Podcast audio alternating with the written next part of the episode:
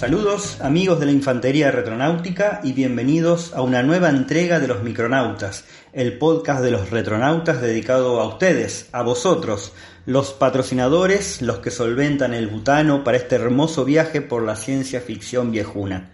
Les habla Gastón Caglia y continuamos con esta serie de programas dedicados a la historia de la ciencia ficción en América, más precisamente en Latinoamérica. Y en esta oportunidad vamos a descubrir, a tratar un autor que tiene lo suyo.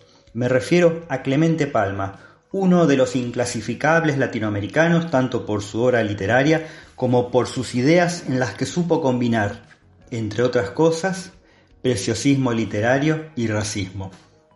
Clemente Palma vivió entre los años 1872 y 1946, es decir, que su producción literaria se encuentra a caballo entre ambos siglos. Haciendo una pequeña biografía, podríamos decir que fue escritor, político, crítico literario, periodista y un modernista con todas sus letras.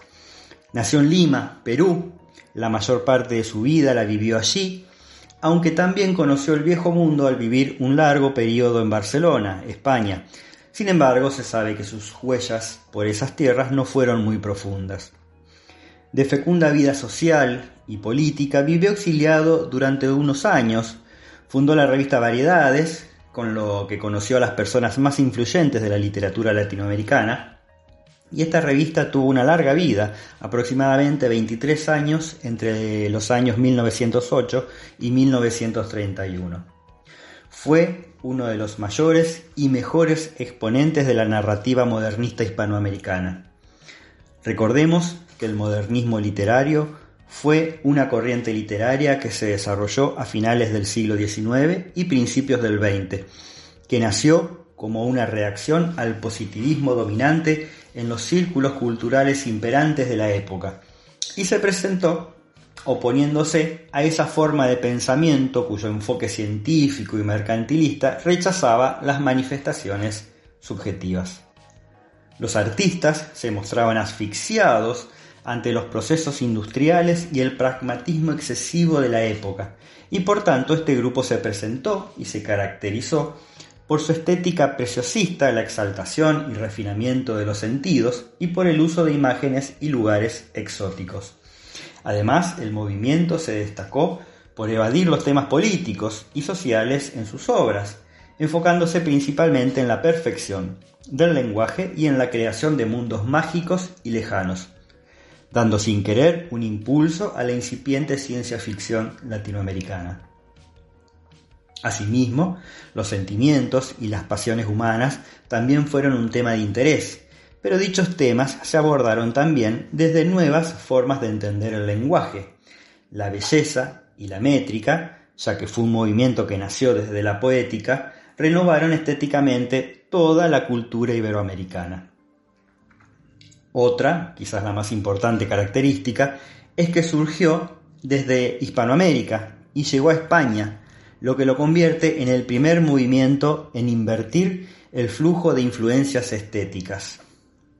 Valle Inclán, Antonio Machado y Juan Ramón Jiménez, entre otros escritores españoles que suelen confundirse con la generación del 98, fueron los autores que se vieron influenciados en el viejo continente por este movimiento. En Latinoamérica, sus principales exponentes, sobre los que más adelante volveremos, porque hicieron importantes aportes a la naciente ciencia ficción latinoamericana, podemos mencionar a Leopoldo Lugones, Amado Nervo, Rubén Darío, José Martín y un largo, largo, largo, etcétera. En Clemente Palma, su modernismo de fuerte sesgo decadentista transitó por el relato, teñido de algunos tintes de humor negro y el ensayo en general. Su género favorito fue el fantástico, regándolo con lo macabro y lo morboso, como en sus obras Cuentos Malévolos, que aquí comentaremos, de 1904, y ampliada en la editorial de París en 1913, con ocho relatos más, y también la otra obra, Historietas Malignas de 1925. Asimismo, en 1918 publica la novela corta Mors ex Vita, en donde profundiza su temática decadentista. Sin embargo, para esta época, su obra comienza a ralear, dado que se ve absorbido por la actividad política. Recién, en 1925, como ya dije, publica Las historietas malignas, en la que incluye nuevamente la obra Mors ex Vita de 1918.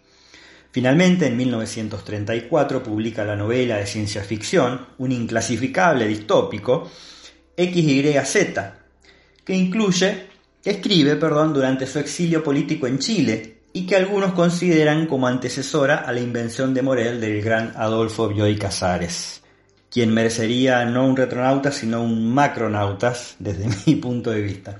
Volviendo a Palma, el modernismo de Clemente Palma, junto al modernismo propiamente dicho que llega en forma tardía a Perú, choca con el costumbrismo imperante y la construcción del espíritu nacional que permeaba entre las letras de la época, del que era cultor su padre, el gran prócer de la literatura peruana, Ricardo Palma, y que fuera el autor, entre otras obras, de la imperecedera Tradiciones Peruanas, que recomiendo y de quien me nutrí para ese primer micronautas sobre los orígenes de la protociencia ficción precolombina que ya salió en su oportunidad. Sin embargo, el modernismo se constituyó en un proyecto cultural de emancipación que rechazó esa literatura, ese criollismo costumbrista institucionalizado por los valores de la generación del 80 de este lado del mundo, siendo Clemente Palma uno de los mejores exponentes del género fantástico y perverso modernista. Sus escritos fantásticos y terroríficos están fuertemente influenciados por Poe, a quien veremos que rinde homenaje al nombrar a uno de los personajes con este apellido. También se nutre de Gustave Flaubert, de Honoré de Balzac y también de Maupassant. Ello se puede observar en los temas similares sobre los que ahonda, en el propio tratamiento literario, en su estilo preciosista, en los espectros, en los crímenes o directamente en el esoterismo, todo en ambientes fantásticos, morbosos y donde muchos de los personajes son directamente perversos. De esta manera introduce nuevos temas a la literatura de la época, desarrollando asimismo el cuento en su patria. Sin embargo, también fue un polemista muy irritante. En El porvenir de las razas en el Perú, un temprano ensayo, divide las razas en categorías, siguiendo las corrientes biologicistas de la época, dejando debajo de la escala evolutiva a los indios, los negros, los mestizos y los orientales. En filosofía y arte genera nuevamente revuelo en la sociedad peruana. Allí es donde desarrolla sus ideas sobre el ateísmo y el satanismo mezclado con positivismo y el naturismo evolucionista propio de la época, y que también fue cultivado por otros autores a lo largo del continente. Así, luego de este breve resumen, llegamos a los cuentos malévolos. Con este libro de cuentos, 20 en total, la versión ampliada, Clemente Palma instaura definitivamente el género cuento moderno en la rica y antigua literatura peruana.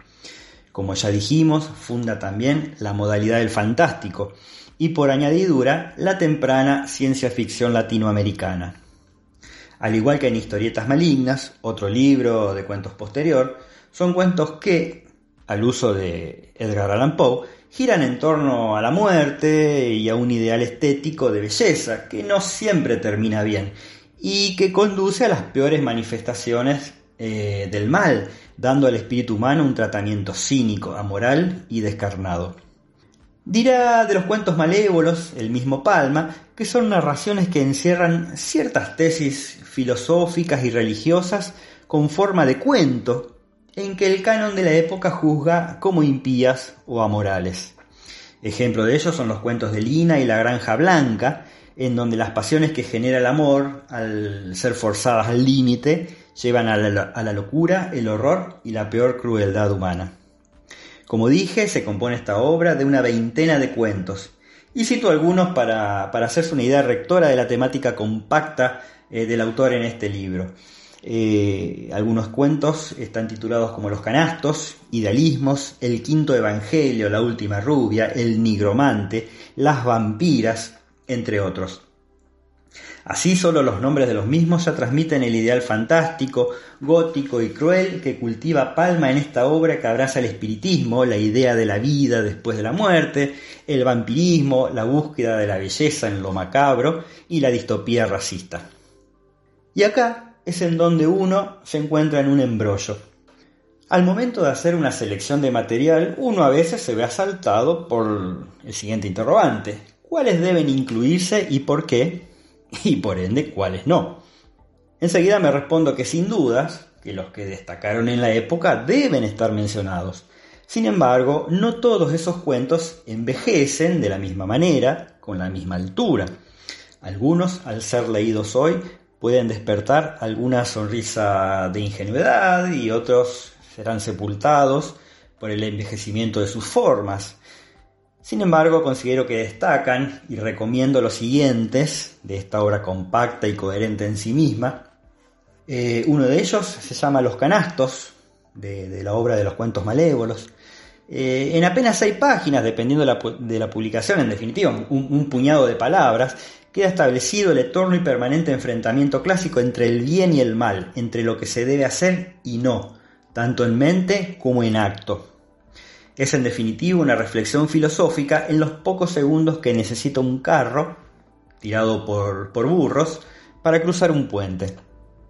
En Idealismos encontramos eh, en un diario terrorífico de un hombre que ama pero que desea la muerte de su novia, idea que le llega una noche de insomnio. Finalmente lo logra gracias a la anemia, esa enfermedad romántica por antonomasía. En los ojos de Lina, este sería el cuento más elogiado de la compilación y a la vez el más impresionante, aunque el final suele desconcertar un poco. Los elementos del relato clásico, en el sentido de que un grupo de personas se sientan a escuchar el relato de uno de los presentes, y este, con alta dosis de suspenso, va llevando la narración hacia el desenlace por caminos tanto fantásticos como misteriosos. En este caso, el teniente Jim relata una historia verídica, según su decir, un episodio de mi vida de novio, aclara, para luego seguir diciendo que su novia, futura esposa, de nombre Lina, tenía los ojos más extrañamente endiablados del mundo, y que veía, según relata, pasar las ideas por las pupilas al mirarme, en la forma vaga de pequeñas sombras fugitivas coronadas por puntitos de luz. Finalmente, al contraer matrimonio, Lina, que a su vez está profundamente enamorada de Jim, al conocer su obsesión, obsequia una caja, alerta spoiler, con sus propios ojos a su amante, para acto seguido el narrador aclarar que todo es producto de su imaginación. Puntos suspensivos o no. Así, el autor remata el texto, una historia inverosímil, macabra e ingeniosa. Y llegamos al último cuento de esta compilación, La última rubia. Este es un ingenioso, a la par que urticante cuento humorístico que relata, dentro de un contexto de ciencia ficción distópica y de corte racial, acontecimientos que ocurren allá en el año 3025. Recordemos que la cuestión racial fue desarrollada en su ensayística, por lo que no le es un tema ajeno dentro de su universo a Clemente Palma. Al parecer, los rasgos corporales característicos de las personas se han licuado, según el relato, y no hay diferencias fenotípicas, podríamos decir, y según el autor, la totalidad de la humanidad es ahora la raza amarilla o china. Lo cierto, y trama principal del relato, es que el oro ha desaparecido de la Tierra, y los alquimistas nos pueden dar con la fórmula para eh, crearla. Sin embargo, el protagonista descubre una fórmula mágica para vencer esos inútiles esfuerzos. El cabello de una mujer rubia, que, no hace falta decir, aparentemente se ha extinguido hace ya largo tiempo. Lo cual se torna en un pretexto para que el narrador problematice el tema de las etnias y el mestizaje desde una perspectiva hoy pseudocientífica, reproduciendo un anhelo eh, de algunos sectores de la sociedad latinoamericana en parecerse a las europeas. Y acá lanzo una alerta de spoiler para los próximos 15 segundos de la última rubia. Y el cuento termina cuando el personaje principal, lanzado a su búsqueda, parece que da con ella, con la rubia, pero al final del relato eh, descubre algo decepcionante. Llegamos a XYZ, una novela grotesca como así se la ha catalogado. Esta obra de 1934 plantea sin quererlo el tema de la clonación humana, que se materializa a través del proyector cinematográfico, creando así dobles artificiales. Tal vez el hecho de haberse escrito fuera del Perú y que a la vez sea una novela de ciencia ficción que desentonaba con el panorama literario latinoamericano en general, más centrado en el, costumbrismo o, en la alta literatura, hayan hecho que la obra en su época no circule plenamente o que sea mal reseñada. Recordemos que esta obra Clemente Palma la escribe en el exilio en Chile, pero posteriormente, eh, a mediados de los 2000, se recupera esta obra en una nueva publicación por lo que es fácilmente hallable en Internet. Se resume brevemente en las experiencias de Roland Poe, descendiente de Edgar Allan Poe, y acá encontramos un homenaje a este autor norteamericano.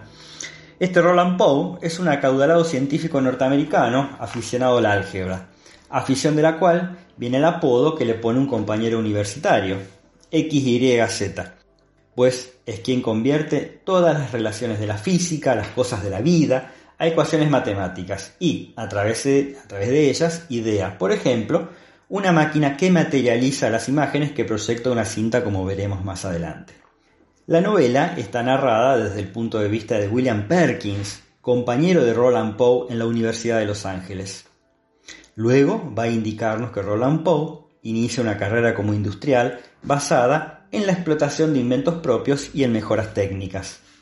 Roland Poe así aparece como un brillante científico, otro tópico de la época, al punto que se le llega a considerar el heredero de Thomas Alva Edison, dando inclusive consejos a Albert Einstein o Madame Curie en sus ámbitos científicos. Sin embargo, Roland Poe endereza sus conocimientos hacia otros campos, tales como la filosofía y la biología, y en particular el arte cinematográfico, pues pasa su tiempo en compañía de estrellas hollywoodenses. Y acá es donde hace el clic típico del Mad Doctor, al obsesionarse con el cine. Admira la capacidad de este arte de reproducir literalmente la existencia humana en casi todos sus aspectos y se pregunta si acaso no será posible perfeccionar esa reproducción al punto de hacer audibles y tangibles las imágenes que observamos en la pantalla. Así, experimenta con la pseudociencia y la fantasía, se vale de la radioactividad para dar nacimiento a un duplicado humano, la radioactividad estimula esa vitalidad humana necesaria para la evolución. Esta materia vital puede adoptar la forma que el científico desea. Así, adoptan la forma de actores y en particular actrices hollywoodienses y tal como son en las películas. Son sus homúnculos, podríamos decir, y se rigen por las leyes biológicas singulares que les propina el autor viven poco tiempo, no tienen la percepción de ser copias, su inteligencia y conciencia son idénticas a la, del, original en las películas, y entre otras características más, su muerte se produce al agotarse la radioactividad acumulada. Para estos experimentos alquila una isla, también como en el caso del Dr. Moreau, del que también se nutre Bioy Casares en la invención de Morel, en donde realiza sus experimentos pero uno de sus ayudantes escapa de la isla y llega a Hollywood, donde este ayudante informa a algunos de los representantes de la industria cinematográfica yankee sobre la presencia de varias actrices en la isla de Poe supuestamente secuestrados. Ni lerdos ni perezosos, los directivos de Hollywood se embarcan a la isla y rescatan a quienes creen son los actores y actrices secuestrados. Entre ellos hay una Greta Garbo, cuyo duplicado muere tras cumplir su ciclo, una Joan Crawford y un Rodolfo Valentino, al que su presunta homosexualidad en la época lo hacía seguro para el ambiente de la isla, llena de hermosas mujeres. Huelga decir que acá no tengo comentarios sobre el racismo del autor de la obra. Finalmente, cuando todo su descubrimiento sale a la luz, esto se desbaratará en forma trágica eh, y nos sigo contando porque hemos llegado al final de la novela y la definición exacta no la quiero contar para quien quiera conocer el final de la obra. Llegamos al final de, de este breve recorrido por Clemente Palma y podemos mencionar algunas conclusiones. La obra de Clemente Palma puede generar risas por su humor negro o indignación por los planteos éticos filosóficos racistas que se trasuntan en sus relatos o ensayos. Pero lo que no se puede hacer es pasar inadvertido por ellos. Así, gracias al filo de su pluma, logra erigirse como el modernista satánico por excelencia en oposición a un Miguel de Unamuno, que en su prólogo a Cuentos Malévolos le cuestiona la obra pese a ser precisamente su prologuista. Estos relatos, como su novela también, representan o son fiel reflejo de la postura estética, intelectual y moral del autor que choca contra los valores cristianos dominantes en la época, como así también son fiel reflejo de la introducción del modernismo literario en el Perú y toda Latinoamérica, colocando entre sus obras algunos relatos y novelas de pura ciencia ficción. En esta oportunidad recomiendo, es de fácil búsqueda en internet, dado que hacerse con el libro en formato papel puede ser un tanto difícil, reitero, recomiendo Los ojos de Lina y La última rubia como dos cuentos muy interesantes para, para desarrollar, ya que tardan muy pocos minutos en ser leídos y si, si les gusta, ahí sí se recomiendo pasar a XYZ, que ya es una novela con, con mayor densidad. Así que amigos, esto es todo por ahora y nos vemos, nos vemos en otra oportunidad con más historia de la ciencia ficción latinoamericana desde algún lugar recóndito de la sala de máquinas de esta retardis. Adiós.